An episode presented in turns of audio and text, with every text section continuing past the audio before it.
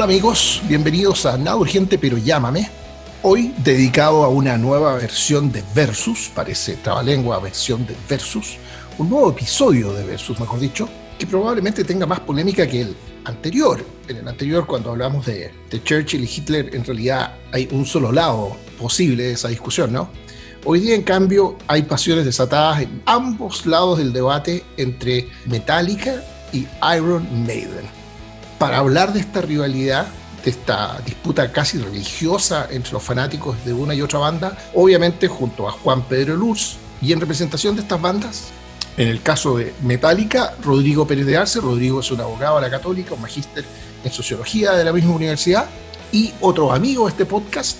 Cuando grabamos el podcast, yo tendría que haber presentado a nuestro próximo invitado como el diputado Jaime Belolio, pero desde que lo grabamos hasta ahora se transformó en el ministro Jaime Belolio, fiel seguidor, exégeta y casi apóstol de Iron Maiden, que es una banda que tiende a hacerle a eso a sus seguidores. Les reitero mis, mis agradecimientos por el apoyo y el empuje que le están dando a este podcast. Inviten a sus amistades a suscribirse. Esta es una comunidad que está creciendo todos los días suscríbanse y no dejen de mandarnos sus recomendaciones y sugerencias. Pero bueno, entremos en materia. ¿Cuál es la mejor banda? ¿Metallica o Iron Maiden? Los dejo con estos grandes amigos Juan Pedro Luz, Rodrigo Pérez de Arce y el ahora ministro Jaime Belolio.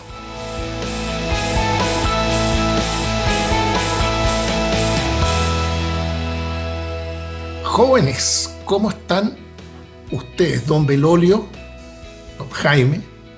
Don Pérez de Arce, don Rodrigo y don Lurs JP. ¿Cómo le va, joven? Fíjate que decidimos pasar, JP, de la discusión de un tema relativamente importante, como esa confrontación entre Churchill y Hitler, a un tema realmente importante que, queremos zanjar hoy, porque, no sé, yo al menos siento que a más amigos míos se les va la vida en esta discusión que vamos a tener hoy, hoy Churchill y Hitler. Claro, debe ser que en esa, en esa todos tienen, está claro de, qué lado están, digo. Y aparte la otra es una historia que ya está cerrada, esta es una historia que está en construcción todavía. Y eso yo creo que lo hace hasta más entretenido. A pesar de los veteranos de los personajes. Sí, por supuesto. Han, llegado a otros niveles. Bueno, hoy día vamos a zanjar esta disputa intestina, intestina se dice, que hay entre los partidarios de Iron Maiden y Metallica. O sea, tema importante de verdad. Y tenemos aquí dos abogados para, para esta causa, representando la causa de Iron Maiden, el señor Velorio, ¿cómo está usted, Jaime?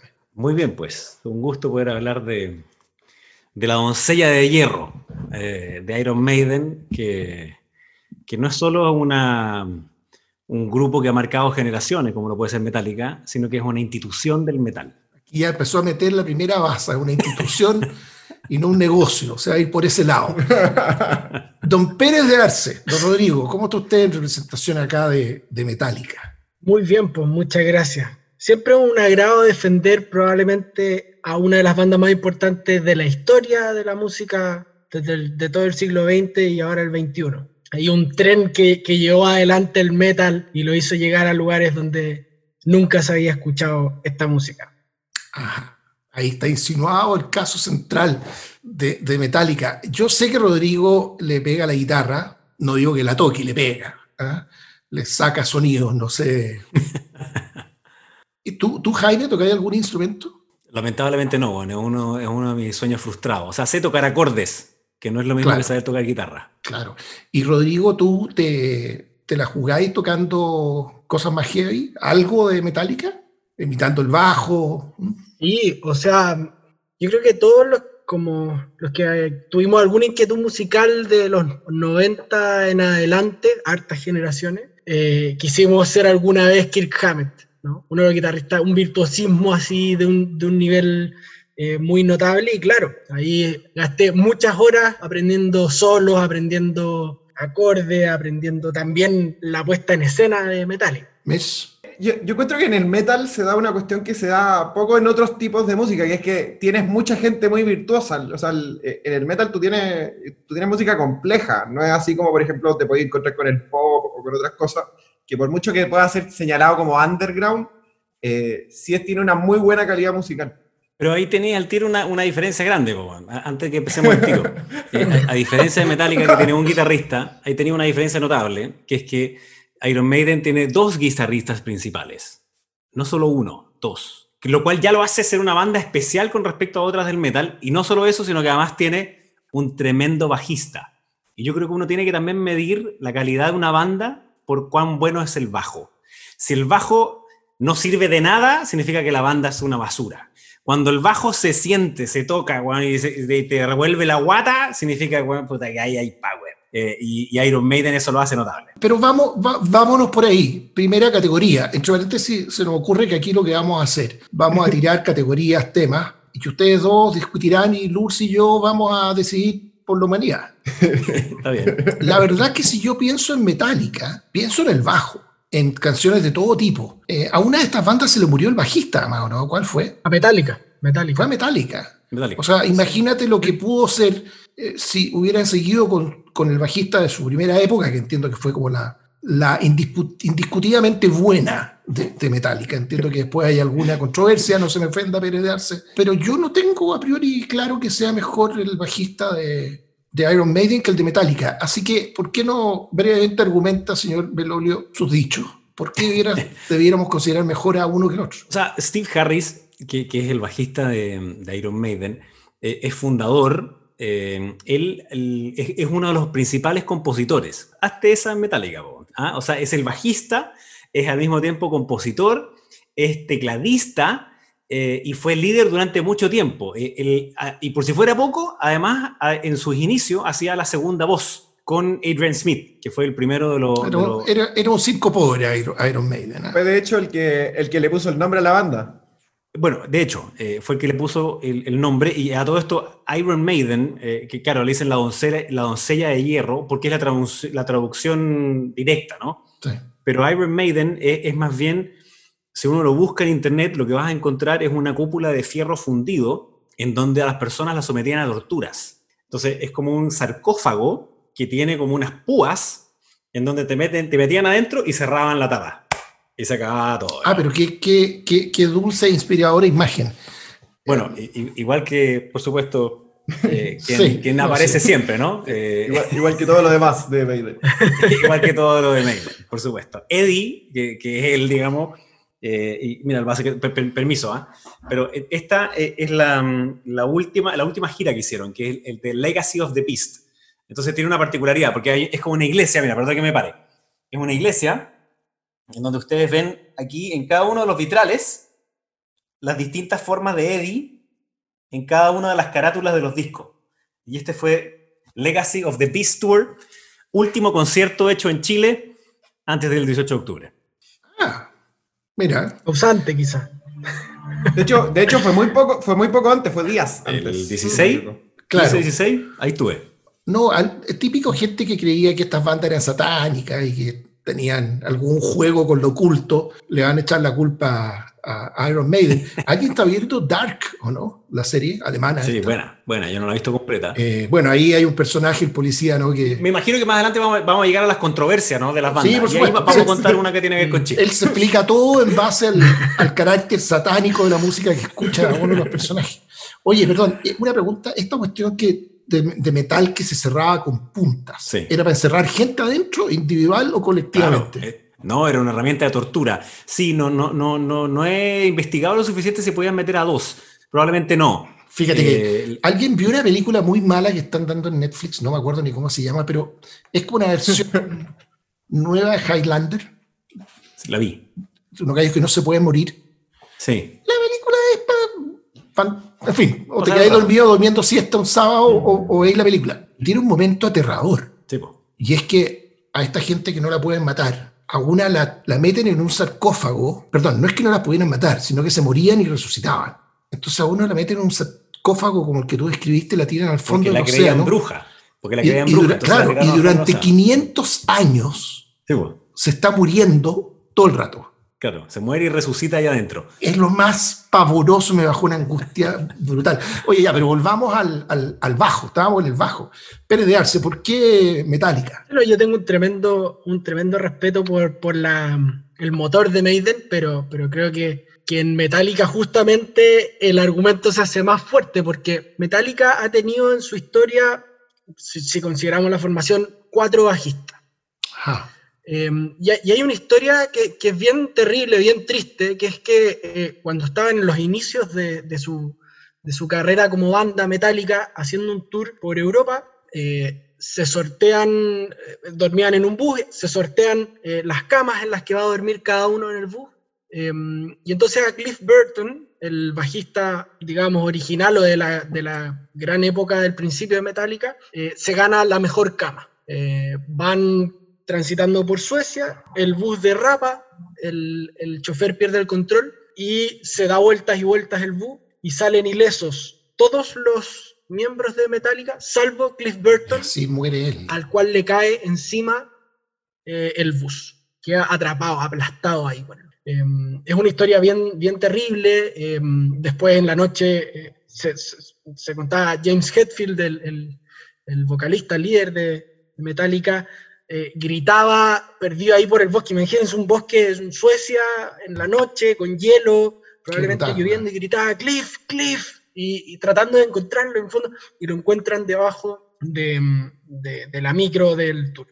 Entonces, ¿qué es, lo que, es lo que creo que es interesantísimo? Que Metallica, justamente por, lo que decía Jaime, que, que el bajo es el corazón, como el motor de un grupo, eh, ha sabido reinventarse y sacar lo mejor de distintos bajistas. Hoy día si uno ve a Robert Trujillo, que es el bajista de, de Metallica actual, hace ya varios años, que, que, en verdad es un motor, uno lo mira y es físicamente un motor, es un, tremendo tipo gigante que toca el bajo así como... como, como se pone el bajo, le, ¿eh?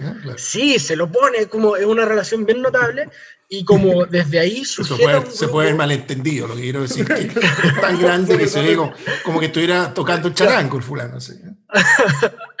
Entonces, em, aporta un montón ahí, sujeta a todo el grupo que tiene que, que, tiene esa necesidad clave. Y, y, aporta muchísimo al show. Es cosa de ver un video de Metallica de una vez, este gallo. Se me ocurre que en realidad, eh, y aquí Lurs mete la cuchara tú si me, me ayudáis a formular la pregunta, pero yo tengo una duda previa. Es, ¿Cuál es el género en el cual se supone que compiten Metallica y Iron Maiden, porque a rato uno tiene la impresión de que tocan cosas distintas, o que en algún minuto empezaron a tocar cosas distintas.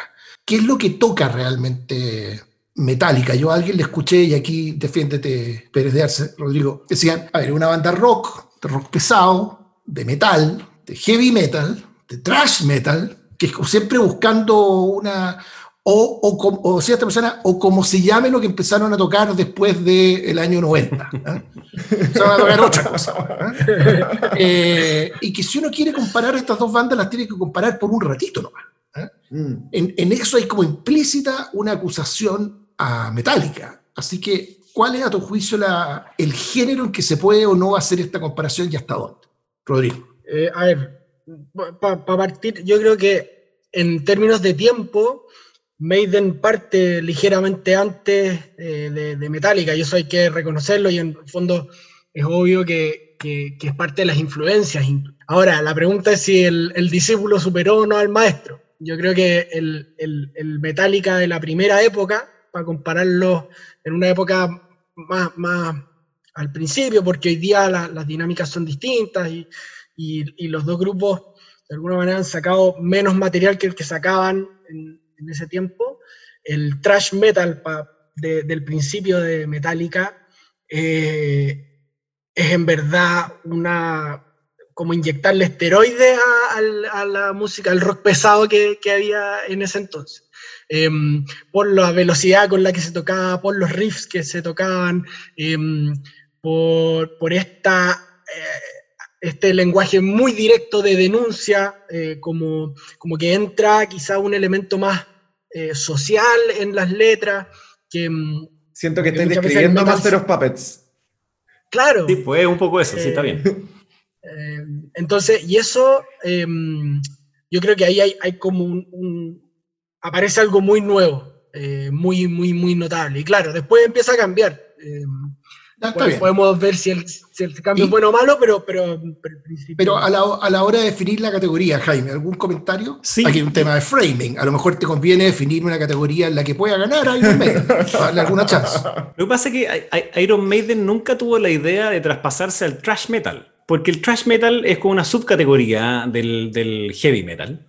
Eh, que no es... Y para los que escuchamos cueca, sobre mm. todo, caracterizado sobre todo por, por, la velocidad, por el motor. Y, por la cantidad... Onda Motorhead. Es que lo que pasa es que hay una, cuestión, hay una cuestión adicional que podríamos hablar, ¿no? Que es como tocan la guitarra los distintos eh, eh, guitarristas principales. James Hetfield toca la guitarra siempre hacia abajo, ¿cachai? Y la toca siempre hacia abajo muy rápido porque precisamente quiere producir un ruido que es como... Que, es como lo más típico del, del, del trash.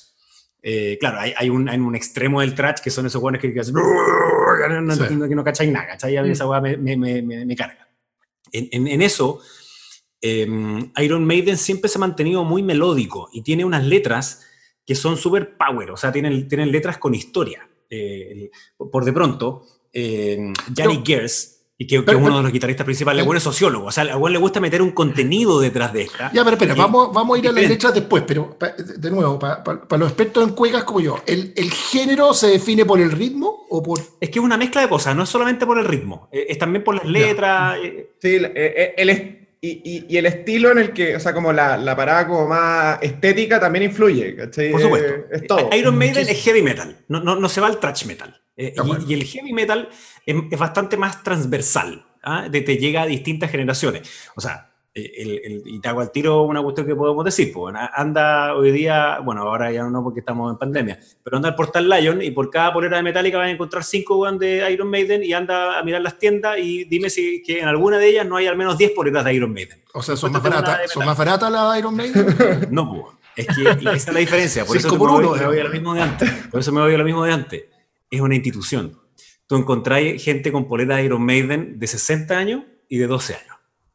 Y esa es la cuestión más potente. Es una cuestión que es capaz de ser transversal, que sigue permaneciendo en el tiempo. Oye, Lurs, eh, antes que se nos olvide, eh, resolvamos la primera categoría formal que planteamos, que es el bajo, bajista. Mirando al bajo o escuchando, contemplándolo, no sé cómo decirlo. ¿Maiden o Metallica? Lo que pasa, voy a hacer una pequeña aclaración, y es que ¿Ya? Al final el bajo en Maiden y, Steve Harris como persona es el corazón de Iron Maiden junto con Bruce Dickinson. Y de hecho es anterior a Bruce Dickinson. De hecho, Iron Maiden lo inventó, es la idea de Steve Harris, ¿cachai? Entonces, para mí eso es una cuestión que es demasiado valiosa, incluso más allá de la, de la, de la, calidad, de la calidad musical. Tú vas por Maiden. Yo voy por Maiden. Eh, fíjate que yo voy por, por Metallica, fíjate.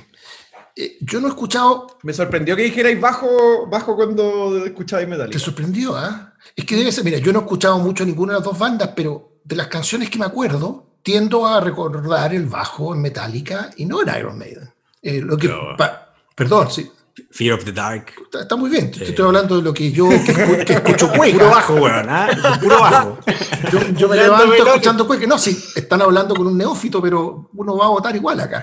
Así que yo, yo, voto por Metallica. Ahora, Pérez de Arce, defiéndete de la siguiente eh, aceleración. Y es que en realidad, en la época que fueron comparables y claramente estuvieron en un mismo género, Maiden era mejor y que Enter Sandman y un montón de otras cosas que probablemente sean las canciones más conocidas de Metallica por gente como yo, en realidad no eran ni heavy metal, ni thrash metal, ni speed metal, era alguna forma de rock más comercial.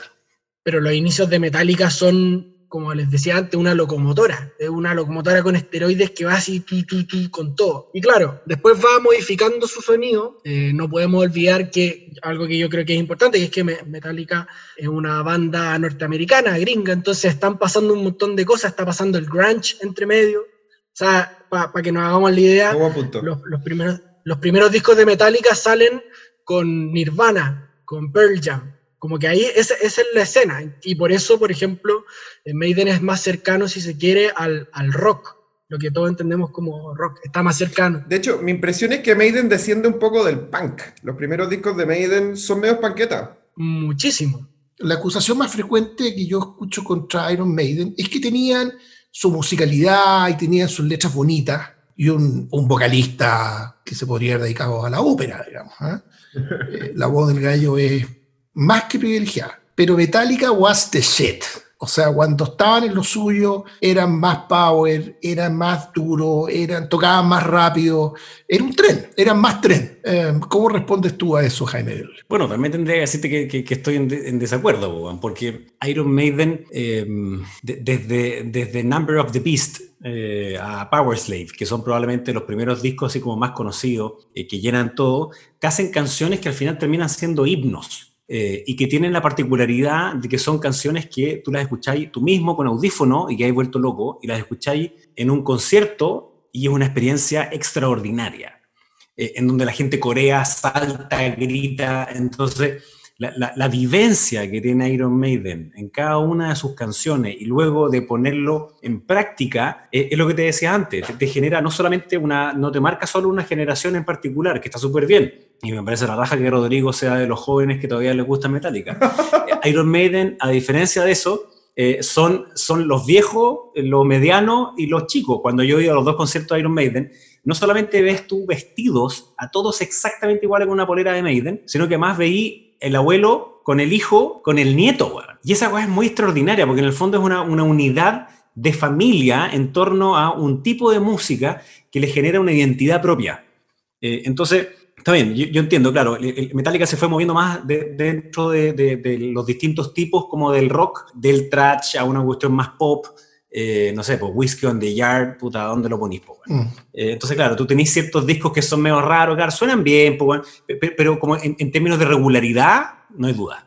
Oye, JP, después de escuchar a estos dos abogados argumentar aquí, en el margen, no como, no como mejor banda, no estamos en eso, frente a la acusación principal. Una que después de muy poco rato se dedicó a hacer otro tipo de música, eh, y la otra que en realidad nunca fue tan power como el mejor Metallica. Mm. ¿Dónde te quedas tú del lado de esa discusión? No, yo, creo que, a ver, yo lo vería desde el segundo, siguiente punto de vista. Yo creo que Maiden, cuando saca The Number of the Beast, que es cuando aparece Bruce Dickinson, que finalmente yo encuentro que es como cuando terminó de cuajar, siento que nunca, nunca inventó nada muy distinto y se quedó en eso, en el sentido como de perfeccionar ese estilo. En cambio, yo sí le valoro mucho Metallica que, que, se ha atrevido a innovar. Eh, por ejemplo, yo creo que uno de los mejores discos que uno puede conocer o escuchar eh, el que toca con la Sinfónica de San Francisco. Buen disco. Que es una mezcla que, claro, ahora ya, ya todo el mundo toca sinfónico, pero cuando se hizo en ese momento era una cuestión absolutamente como eh, insospechada. Muy disruptivo, muy raro.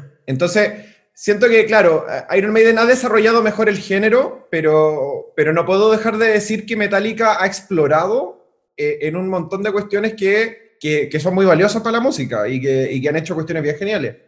Claro, con un fracaso, como te decía yo, Saint Anger, pues weón, es, que, justamente el que no se arriesga no fracasa. yo voy a registrar la intervención. cruza el río. Yo voy a interpretar la, la, intervención de JP como un punto para, para Metallica. ¿eh? Eh, yo, la verdad, había declarado empate en esa discusión, pero surgió otra cosa acá que pensaba preguntar un rato más, pero la pregunto al tiro, a propósito de la descripción que hizo Jaime de cómo son los conciertos de esta gente. ¿Qué banda ha envejecido mejor? Porque la verdad que yo creo que todas estas bandas notables eh, de músicos que o tienen condiciones fisiológicas sobrenaturales o se han cuidado un poquitito y siguen tocando 30, 40 años después, tienen un problema natural. Y es que van a conciertos en que hay gente que quieren que toquen las mismas canciones de hace 40 años y hacer algo nuevo eh, es muy difícil. Entonces, esta, este equilibrio entre satisfacer a, tu, a tus fieles y, hacer cosas nuevas es difícil de, mantener. Entonces, ¿cómo defendería cada uno de ustedes a su banda eh, desde esta perspectiva? ¿Cuál ha envejecido mejor? ¿Parto yo? Dale. Yo creo que yo creo que Maiden sigue haciendo muy buena música muy regularmente. Eh, siguen haciendo tours mundiales de forma permanente. Eddie, que, que, es este zombie que yo les decía que está aquí, eh, ha ido envejeciendo con ellos. Tienen, imagínate, estos buenos tienen una marca de cerveza, The Trooper. ¿ah? Tienen un avión. Y, tienen un avión que se llama The Ed Force One. Y que lo maneja eh, Dickinson. Y lo maneja Dickinson, po, Sí, es una weá extraordinaria, weón. Entonces, esa weá es muy potente. Y Dickinson, claro, es más viejo y todo.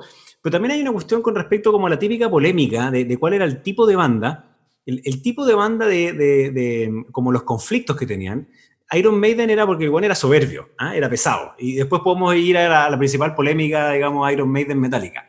En cambio, los de Metallica eran los guanes reventados. ¿ah? Droga, huevón, exceso, alcohol. Y, y, esa no es la lógica de Iron Maiden. Claro, obviamente que había copete y toda la cuestión que queráis. Pero, su Metallica eran los Trasher. Exactamente, Metallica era hacerse mierda. En cambio, Iron Maiden eh, era pasar lo increíble arriba del escenario, y dejar que todos los buenos estuvieran locos, y saltando, ¡ah! Entonces, por eso mismo es que uno ve que Iron Maiden envejece mejor. Y la voz de Dickinson, que por supuesto no es la misma hoy día que hace 15 o 20 años atrás, de hecho tenía un par de problemas, y otro que, lo, lo, tuvo que dejar hacer como un par de pausas, digamos, en términos de salud. Eh, ya como te decía, es una cuestión que se ha extendido a tal, a tal número de personas, de generaciones, eh, que trascendió la, pura generación donde estaba. Eh, y eso lo hace la regularidad de la música. Rodrigo, como yo creo que lo de la regularidad tiene un punto, Jaime, a favor de Iron Maiden. Como que Metallica desapareció, eh, al menos en términos de, cosas de impacto durante una década y media, ¿o no? Eh, y volvieron después a... Metallica es un, grupo bien, claro, muy, muy reventado en sus inicios, pero es un grupo súper sufrido. Imagínate, un muerto, un muerto de los, de los integrantes originales, muchos problemas de, alcohol, sobre todo abuso de sustancias. Eh, de hecho, el año pasado eh, tuvieron que cancelar las, casi la mitad de una gira eh, completa para volver a internar a, James Hetfield. Ahora, o sea, que es una, es una cosa bien, bien cotota, bien grande, una cagada seria, un problema logístico de volver plata, en fin y eso no es para nada una buena noticia. Sumo otra, otro, otro contra para mí, que los, los shows de Maiden tienen un despliegue que es realmente impresionante y las marionetas que ocupan eh, de Eddie, de Eddie Cyborg, que me acuerdo, son realmente notables. Pero justamente envejecer se trata de sobreponerse a esos problemas, de irse aguantando toda esa, toda, toda, esa mierda que vaya acumulando y sacarlo adelante y saber reinvertirte en el éxito. Imagínate lo que es vender un 22 millones de copias de un álbum. 22 millones de copias de un álbum. Es, eh, está fuera de, o sea, de cualquier parámetro.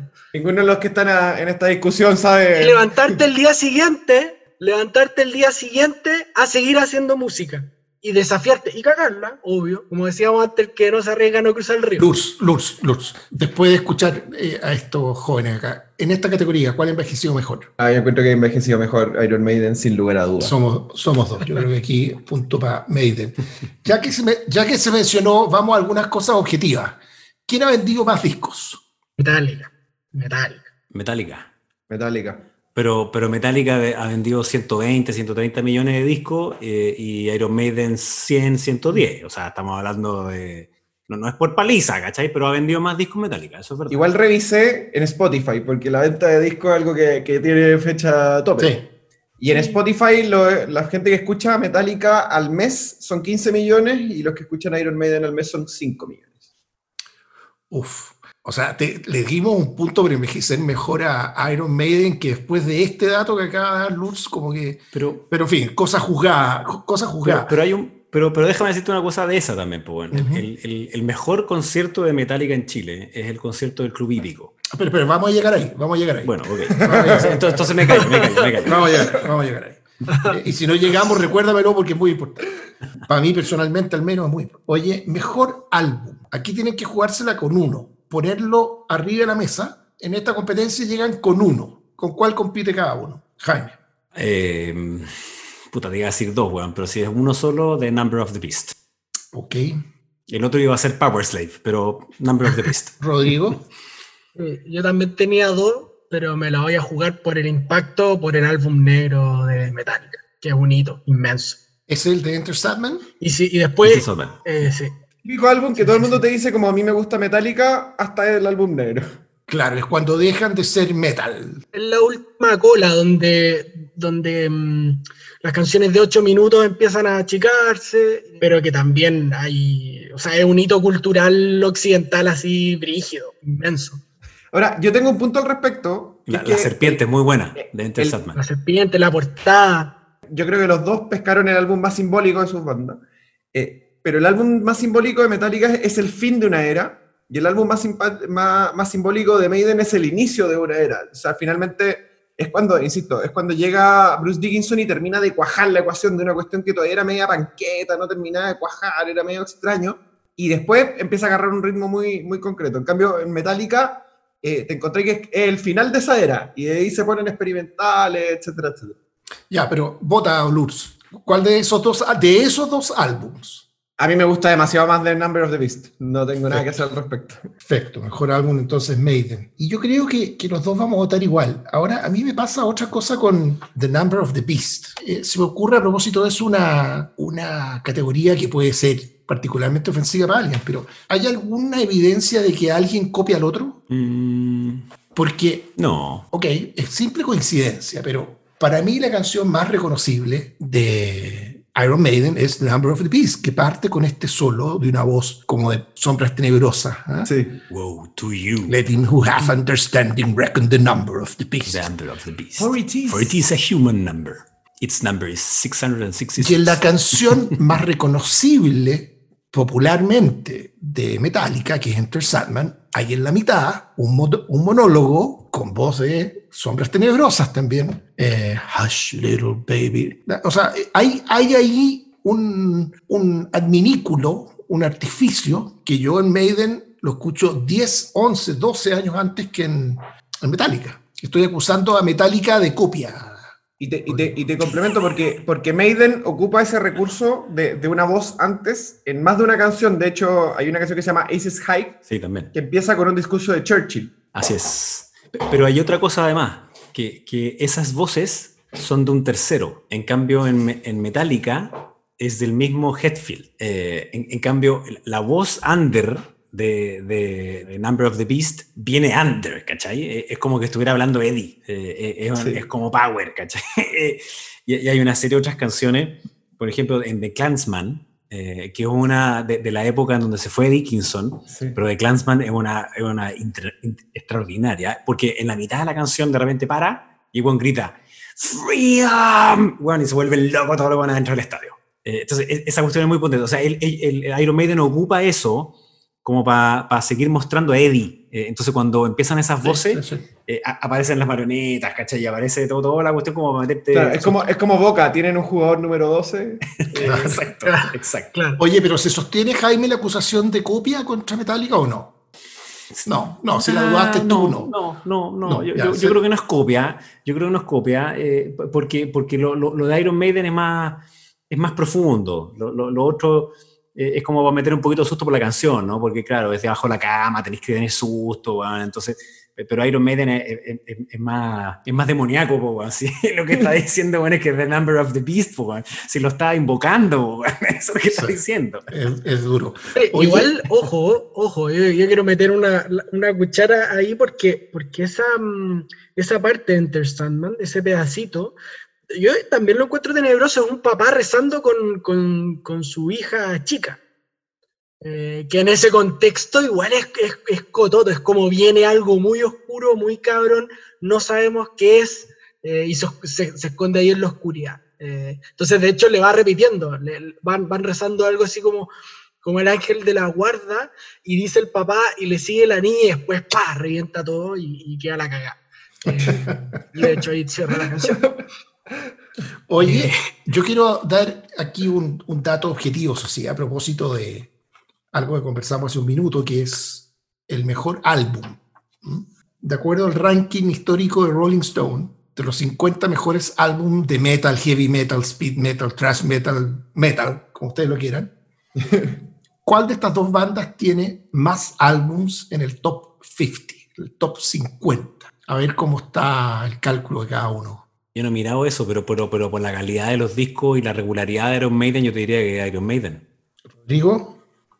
No, yo, yo diría que los, el Master of Puppets, al menos, sí, tres, tres de Metallica al menos, y ahí arriba de Maiden, que tienen los dos grandes. Yo estoy con Rodrigo en esta. Yo creo que Metallica debe tener más. Pero lo que pasa es que además Maiden, acuérdense que Maiden, Maiden hace una cosa, que es cada cierto tiempo saca unos compilados eh, y, de- y en vivo. Eh, que también son muy power, o sea, el Best of the Beast Mm. eh, o, o- o el Iron Maiden en Rio, po, weón, eh, es una weá brutal, po. Tú, Juan Pedro, cuando decís que, que estáis con Rodrigo en esto, ¿es porque estáis con Metallica? O, Sí, es porque yo creo que al final Metallica tiene una cuestión que, que hace que siempre pueda vender más, que es que Metallica eh, se, se preocupa de insertarse más en, en- en cuáles son las tendencias del momento. En Mm. cambio, Maiden está en la suya. ¿cachai? Pero mira, pero aquí está el dato duro. Álbums Top 50 de Iron Maiden. Número 38, Power Share. Power Slave. Power Slave. Power Slave, Slave. Power Slave, perdón. Número 13, Iron Maiden. Y número 4, The Number of the Beast. The Number of the Beast. Eh, Metallica, número 35, Kill Them All. Número 25, Metallica. Número 21, Justice for All. Ah, Número 11, Mm. Ride the Lightning. Y número 2, Master of Puppets. Master Puppets. por uno, ganó por uno, ganó por uno. No, ganó, ganó por dos o tres, bueno, pero, pero en fin. Eh, Y ojo, es- ojo, yo creo que esto, un, un- un- una banderita ahí, son todos álbumes bien distintos. El Kill Them All es, es un álbum trash, así, duro, duro, muy difícil de digerir. Y el Ride the Lightning, al revés, introduce como la primera balada de, de Metallica, que es Fade to Black. Entonces ahí hay, hay, buen- hay buena variedad. Y yo creo que hace todo el sentido del mundo, porque al final Metallica tiene canciones que puede no gustarte el metal y te puede gustar una canción de Metallica. En cambio, en el- la barrera de entrar a Iron Maiden es que te tiene que gustar The Number of the Beast, y de ahí todo para adelante es por añadidura. Pero, pero, pero la, la barrera de entrada es, es más hardcore. O sea, la- las canciones lentas de Iron Maiden no son lentas. Eh, claro, Aces High ti- ti- tiene, un- tiene una partida bacán y, y no es tan fuerte. Mejor canción, tienen que competir con una. ¿Quién se tira a la piscina primero? Es que yo tengo, eh, es que yo, es que yo tengo una favorita, Run to the Hills.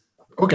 Run to the Hills, Run for Your Lives, que, que para mí es, es una, es un estribillo que, que me lo repito cada cierto tiempo, weón. ¿ah? Cuando, cuando me siento demasiado agotado, weón, demasiado de cuestiones, eh, escucho así como en el background, así como que a veces uno va caminando y escucha como música de fondo. Bueno, puede que me pase a mí y a ustedes no. Eh, pero, pero hay, hay como momentos, no, cada uno, yo creo que todos tenemos una, una cortina musical todo el día en la cabeza. hay, hay como momentos en donde yo escucho música de fondo. Y ahí yo escucho Run to the hills, run for your lives. Entonces, bueno, quiero salir corriendo, ¿cachai? Oye, Rodrigo, ¿y con qué canción de Metallica competís contra Run to the Hills? No, no es mi favorita, em, pero yo creo que es lejos la más icónica y, y sintetiza lo que es el thrash metal, que es Master of Puppets, que es una canción sasa, es, es como que te estén martillando con, con puños de piedra, así una cuestión. Y que también yo creo que sintetiza bien am, qué, qué pasa con Metallica y cuál es el rollo que está dando vuelta ahí, que es como James Hetfield y sus fantasmas. Eh, está ahí como su cabeza. Porque, de hecho, em, si uno mira la, la- la- letra de Master of Puppets, está llena, o hay varias alusiones en las que habla eh, de sí mismo, habla de un James, eh, de James Hetfield, y toma todo este tema de la, de la, como la posesión diabólica, que es un tema hiper recurrente en el, en- el- en el metal, eh, y que está muy bien lograda, porque aparte musicalmente, tú lo escuchás y decís, aquí está Metallica. Aquí está este camión, este tren gigante que llega con mucha fuerza y llega roncando muy fuerte. Eh, y que de hecho, eh, y esto lo, lo- lo quería decir antes, pero, pero si Metallica es un tren, arriba de este tren va un montón de música bien importante. Va Anthrax, va Slayer, va Megadeth. Eh, entonces, si tú escuchas Master of Puppets, le sacáis una foto a un momento no solo musical, sino yo también creo como de, de- de la historia de Estados Unidos, de. Estados Unidos de, de principios de los 90, ¿no? Que un... J- JP, dicho todo esto, en base a esas dos canciones, Ujú. ¿cuál de las dos? ¿Master of Puppets o Run to the No, Hills? Yo, a ver, voy a aclarar que a mí me gusta mucho más Run to the Hills, pero, pero también creo que Master of Puppets logró una cuestión muy notable, que es que sin ser una canción, eh, o sea, si, si esto fuera política, no amarillaron nada. Es decir, como que, como que hicieron una canción auténticamente muy metalera y lograron convertirla en un, en un hito, o sea, en un, en un ícono que demasiada gente valora. O sea, hay gente que no le gusta el metal, que sí le gusta eh, Master of Puppets, y eso yo lo encuentro muy meritorio. Velorio va a tener que hacer algo para recuperarse aquí en lo que queda. Quiero aportar cierta información objetiva. En el ranking ahora de las mejores canciones metal de todos los tiempos. Y vi dos rankings distintos. ¿eh? El de Rolling Stone y el otro, no, bastante franco, no recuerdo de quién era. Metallica, entre las 100 mejores canciones de metal de la historia, en uno de esos rankings, Metallica tiene 10 canciones y Iron Maiden tiene 10 canciones. ¿Sí? ¿En serio? Y en el de Rolling Stone entre las mejores 50, top 50, o sea, aquí ya... ahora sabemos por qué viste, ahora sabemos por qué viste dos rankings. El embudo más, eh, claro, el embudo más fino, tienen exactamente cuatro canciones cada una, entre las top 50. Así que ahí está bastante... Empatado, mira. Bastante pareja la cosa. Oye, antes dijimos, quedó claro quién había vendido más álbumes. ¿Existirá la estadística de quién ha sido vista por más gente en sus conciertos o no? En Chile sí, no hay ninguna duda. Eh, Chile sí. Metallica ¿Hay alguna opinión dominante respecto de qué conciertos son mejores? Yo entiendo que esta puede ser una discusión religiosa, pero como experiencia de vida. yo, creo que en esto, Darío, no, no, es, no es discutible. O sea, la, puesta en escena que tiene Iron Maiden es una weá extraordinaria, e, es, de otro nivel. O sea, por, algo en Chile eh, la, cifra eh, es escandalosa, son 360 mil no hay ninguna otra banda que haya pasado por Chile que tenga esa cantidad de personas que la han visto acá. Es verdad, vienen hartas veces, y aquí una cuestión que veníamos antes, ¿no? Porque la, razón por la cual Iron Maiden se transformó en lo que es Iron Maiden en Chile, que es una cuestión religiosa, es porque el año 92, como bien sabes tú, trataron de venir a tocar y hubo un obispo que luego fue cardenal y que dijo que no podían porque eran eh, eh, satánicos. Claro. Y entonces los censuraron en ese minuto, en Chile, se transformaron, a la religión de Iron Maiden. y de ahí en adelante, cada vez que vienen, repletan al Estadio Nacional. Entonces, claro, por eso te decía yo, está bien, el, estadio de club, o sea, en el club hípico, que fue el más masivo que tuvo Metallica. ¿Cuánta, gente había en, ese del club hípico de Metallica, Rodrigo? Como 60 mil personas. El Club Hípico es un lugar medio raro para conciertos. Muy grande. Como que inmenso. Oye, yo, quiero aportar un dato que encontré la, la nota de, la cuarta, de cuando dejaron fuera Maiden, y el titular es Rockeros Iron Maiden traerán a Chile flor de onda satánica.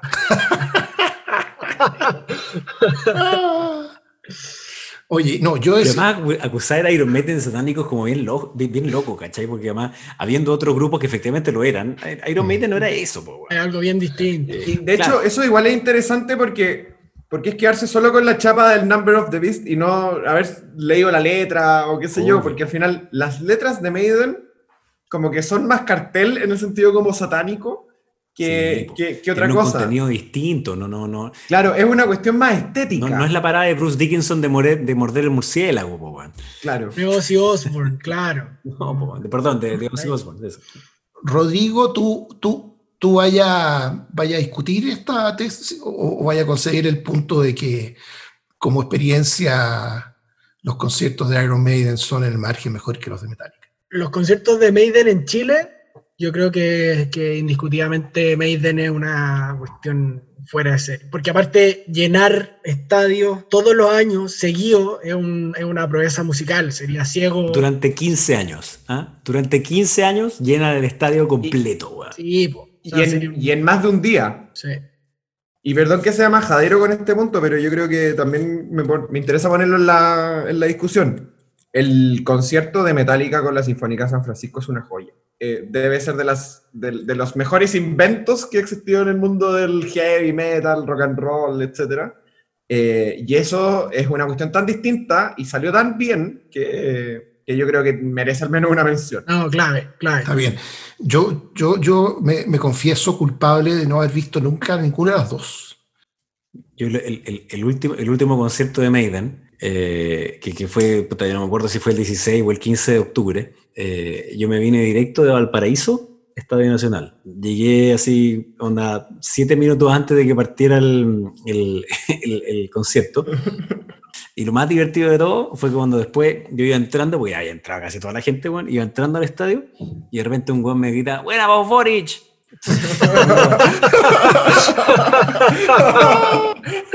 Y digo, ¿Cómo, weón? Y, y me dice, puta, sorry, weón, buena Bellolio, que yo lo escucho a los dos, weón, en la radio sonar, weón, sorry, weón, y la weón. Claro. La. La identidad, ¿ah? la identidad. la raja. Oye, eh, ¿cuál es, si tuvieran que traer a esta discusión ustedes, un clip, una imagen para demostrar que, que su banda es la más bacán de la historia? ¿Alguna imagen de algún concierto, de alguna canción? Para mí es súper fácil, weón. A ver, Busca en YouTube cualquiera, en cualquier parte del planeta donde toquen Fear of the Dark y vas a saber exactamente lo mismo. Que es a todo el estadio coreando y después saltando, weón, y viviendo un momento extraordinario. O sea, Fear of the Dark en vivo es una, weá- es una experiencia religiosa. Me imagino a los argentinos cantando en, Es eso. en River eh, esa cancioncita. Y Rodrigo, tú por... En, en- en Chile con bengalas, ¿cachai? Y con círculo, bueno, extraordinario. No, y al final es el concepto como de que la gente es parte de la canción, o sea, eh, Total, emite un total, sonido total, que, es, que es importante en la canción. Sí, po. Rodrigo, y en el caso de Metallica, En el caso de Metallica, yo eh, estaba pensando en un clip de. Porque Metallica graba mucho y sube mucho video a YouTube, de, detrás de las cámaras, en fin. Hay un video del 2014 en Santiago, en que va Metallica desde los camarines de- del estadio al escenario, tocando en un camión. Haciendo una especie de prueba de sonido en, en el- en la tolva del camión. Y ahí, bueno, prueban Master of Puppets y Fade to Black y después lo muestran tocándolo en vivo eh, en el mismo estadio y es así, es una locura. Y ahí tú veis lo cracks que son, lo buenos que son para sus instrumentos, lo bien que hacen su pega, como que es tremendo. Y es un video local, pues, o sea, filmado ahí detrás de cámara. sí, tiene, tiene ese mérito. ¿Tú ubicáis esas dos imágenes, JP? Nunca he visto la de, la de Metallica. Ah, eh, y en tu recuerdo de ambas bandas, si tuvieras que elegir un momento, su- supongo que por tercera vez en la noche tenéis que decir, es Metallica tocando con la, con la Sinfónica de San Francisco, ¿no? Absolutamente, si esa cuestión es, un hecho. Pero, pero espérate, ojo que, que en el disco live donde eh, Iron Maiden seleccionó canciones en vivo de distintos conciertos del mundo, agarró Fear of the Dark de Chile. Ah, qué bonito. Mm. Y, y- y se y se escucha al mismo Dickinson gritando ¡Chile! Y ahí, bueno, tú escuchas ahí, ¡uf! Maravilloso, tremendo disco. Pero yo sí quiero mencionar a propósito de imágenes así como icónicas de una banda u otra. Y tiene que ver con el fútbol americano. Hay una universidad, Virginia Tech, que desde hace 10, 12 años, desde, desde siempre, la entrada a la cancha, este es un estadio de 65 mil, 70 mil personas, por favor búsquenlo. La entrada a la cancha siempre con Enter Sandman, tum, tu, tu, rum, tum, y empieza a saltar la masa de 65 mil personas y es toda la introducción, que es larguísima, es un minuto de, de esta cuestión que crece, que crece, que crece, que crece, eh, hasta finalmente explotan obviamente cuando, cuando revienta la canción y es el minuto en que entra el, el equipo. Virginia Tech es una imagen icónica del deporte en Estados Unidos. Nadie discute que es la entrada más espectacular que cualquier equipo tenga a su cancha. Voy a tener mucho cuidado con las palabras que ocupo, pero eh, vendido no es la palabra, eh, eh, es, más, es más universal. Ha, ex- ha explorado otros géneros. Ah, Es, es más universal, es más experimental, etcétera, etcétera, etcétera. Yo creo que, y lo han hecho con mucho éxito, ojo con, ese, con eso, que yo creo que al final, si lo llevamos a jerga futbolística, para poner un ejemplo, a mí me da la impresión de que, de que el, el seguidor de Metallica es como más seguidor de Colo Colo, y Jaime me va a odiar por esto, pero, pero la estética del, del seguidor de Maiden es como más de la UPO, ¿cachai? Que Nah. es como nos mantenemos coherentes, somos El romántico altos. viajero. No. El romántico viajero y ahí 25 años sin ser campeones, pero, pero somos de verdad. Pues, Oye, eh, a ver, aquí se van a tener que concentrar los señores abogados. Es súper específica la pregunta. Compiten con una frase de una canción. La categoría es mejor frase. Mejor frase, letra de una canción. ¿Cuál traen a, a la competencia cada uno acá? Se ofrece la palabra. Cri, cri, No, yo tengo una. Yo, Tengo, estoy como tibio. cri, cri. yo tengo una, y una especialmente aplicable además a la política, Ah, que, que a mí cuando ya, la escucho entonces me hace acabo de mucho dos, dos categorías, porque iba a preguntar después Ah. cuál es la fra- frase más política que pueda tener uno. Bueno, en- en- entonces, ya, en- entonces déjame contestar la primera y después te contesto la segunda. Ok. La mejor frase, em, Two Minutes to Midnight, que además tiene una historia. A dos coro- minutos de medianoche. Dos minutos de la medianoche, que tiene una historia. eh, y es que se refiere al Doomsday Clock, ¿ah? que es el, el, reloj... Reloj del final de los tiempos. El apocalipsis, que es un reloj que inventaron unos físicos nucleares de Chicago, que está instalado en la Universidad de Chicago, que cada cierto tiempo cuenta cuántos minutos quedan para el final del mundo. Y en la época en que sale Two Minutes to Midnight se refiere precisamente a eso. Nos quedan dos minutos para el Doomsday Clock. Y sin embargo, lo increíble es que hoy día, el año 2020, ya no estamos a dos minutos, estamos a 100 segundos del fin del mundo. Ah, esto en base al riesgo que ellos estiman de que hay un accidente nuclear o una guerra Exactamente, las, las, tensiones entre los mundos y otros. Entonces, Two Minutes to Midnight. O sea, que la discusión entre Iron Maiden y Metallica suba de tono y terminemos mal, digamos. que parece súper melódica, súper buena onda. Two Minutes to Midnight. Y tú dices, ya, la raja. Bueno, se está refiriendo a que va bien el fin del mundo, loco. muy potente. Yo, yo, quiero destacar que Jaime hace un guiño a otro capítulo de este mismo podcast, Por supuesto, que es de la Universidad de Chicago. Chicago. Doomsday Clock de la Universidad de Chicago auspiciado por la Universidad de Chicago. el infomercial. El infomercial. Rodrigo, ¿y cuál sería la frase que tú traes a colación acá? A mí me, gustaría, una, es una frase un poco distinta, de nuevo, porque creo que sintetiza los demonios internos de, James Hetfield, que, que, voy a tratar de traducirla, que, que ha luchado constantemente, esta lucha no la puede ganar y este viejo soy yo, que es de The Unforgiven que es una canción que, que, es bien notable porque le han ido agregando partes a lo largo del tiempo.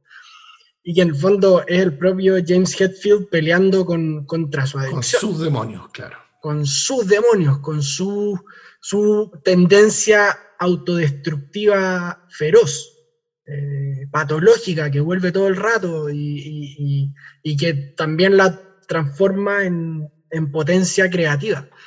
Em, de hecho, el último disco de, Metallica se, llama, podríamos traducirlo como eh, armado para autodestruirse, como mi, hardware, mi, máquina está destinada a autodestruirse. La, la portada es el propio Hetfield con muchas caras así, que salen de su cara, y que es una cuestión realmente feroz.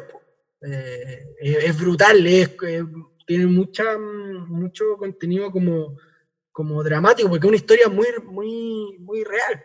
Y tú lo veías ahí y lo veías quemado. Eh, o sea, James Hetfield tuvieron que reconstruirlo. Se quemó completo con fuego artificial en un show. Eh, y además con, con, el alcoholismo y además con todo. Entonces, como.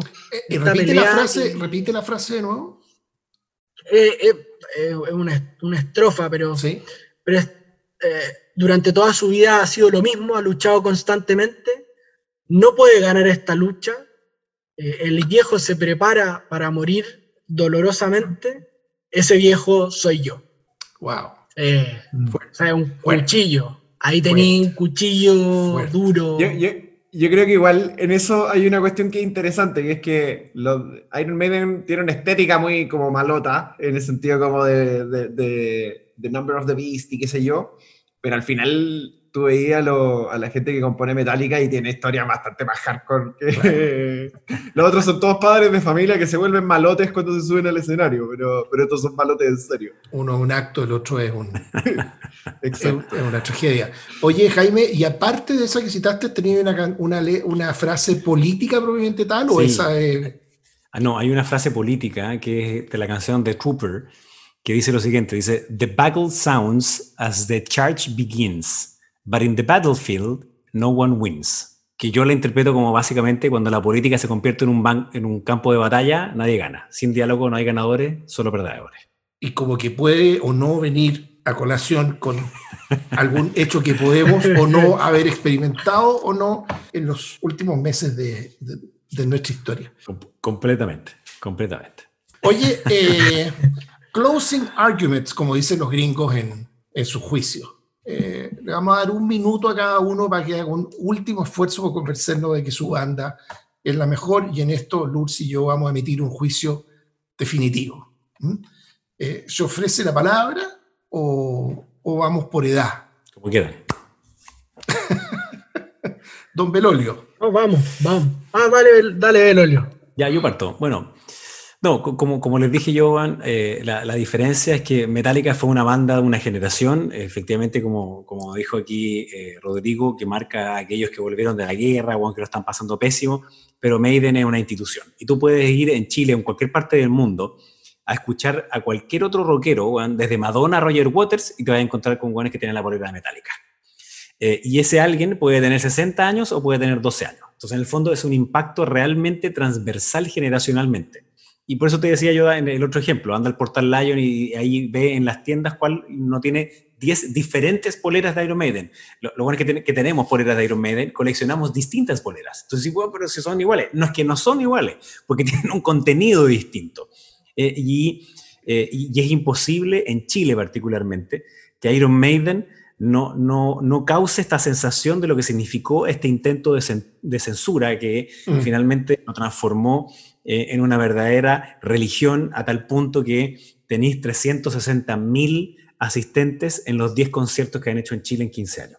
Esa es una cuestión realmente potente, en donde ha marcado eh, generaciones tras generaciones en una regularidad de la música, eh, que inclusive en sus momentos más bajos siguen haciendo una buena música y que tiene además a un, em, a un avión, a una cerveza y a su vocalista que va a pilotearlo y a tres guitarristas, por si fuera poco, dos de los cuales son guitarristas punta, eh, que ah, tienen que generar necesariamente una nueva forma en la cual se paran frente al escenario y aparecen todas estas marionetas, aparece, aparece el propio Está bien. Todo, todo indica que a Jaime Velorio le gusta. Al parece.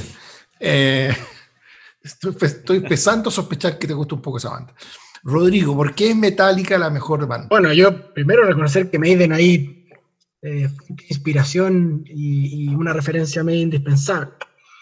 Pero yo, yo rescato a Metallica y la, la posiciono como, como, la banda de metal más importante en esta competencia, por, justamente por, por saber reinventarse, cambiar, cambiar, volver a ajustar sus piezas, sobreponerse, eh, y sobreponerse no solamente al éxito, que es, una cosa que, siempre hay que estarse cuestionando, cómo me levanto al día siguiente después de haber ganado, sino sobreponerse a cuestiones muy concretas, que se te muera tu bajista, que tu vocalista se queme completo y al mes esté cantando, no podía tocar guitarra, cantaba igual.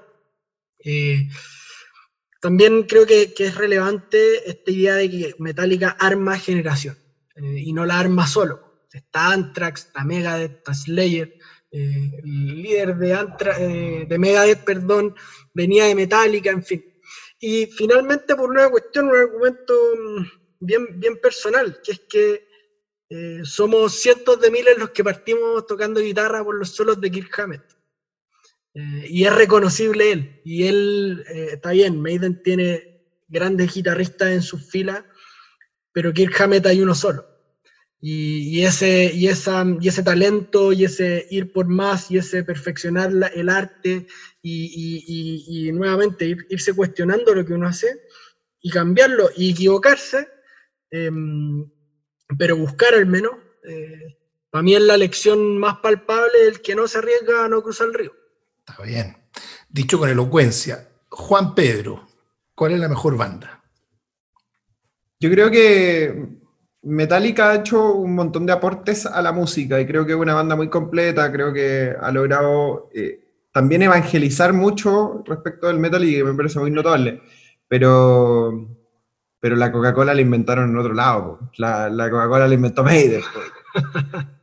Yo creo que todo lo dicho como que queda flotando, que musicalmente, técnicamente, como músico, en el margen es mejor Iron Maiden. Yo veo en cambio en Metallica una historia como banda y como personas con mucho más cicatrices, con callo.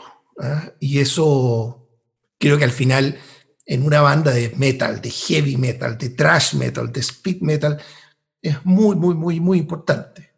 Y por eso yo no tengo ni una duda de que la mejor banda es Black Sabbath. Es que no tienen por dónde competirle ni Metallica ni Iron Maiden. Mire, mira, mira. Delante leíamos cuántos álbumes tenía cada una de estas bandas en los mejores 50. Y eh, Iron Maiden tenía 3 y Metallica tenía 5. Black Sabbath, en rigor, sumando Black Sabbath más Ozzy Osbourne, que con sus cosas, tiene 8 entre los primeros 50, contra 5 y 3. Entre las mejores 100 canciones, eh, Metallica y Iron Maiden tienen 10.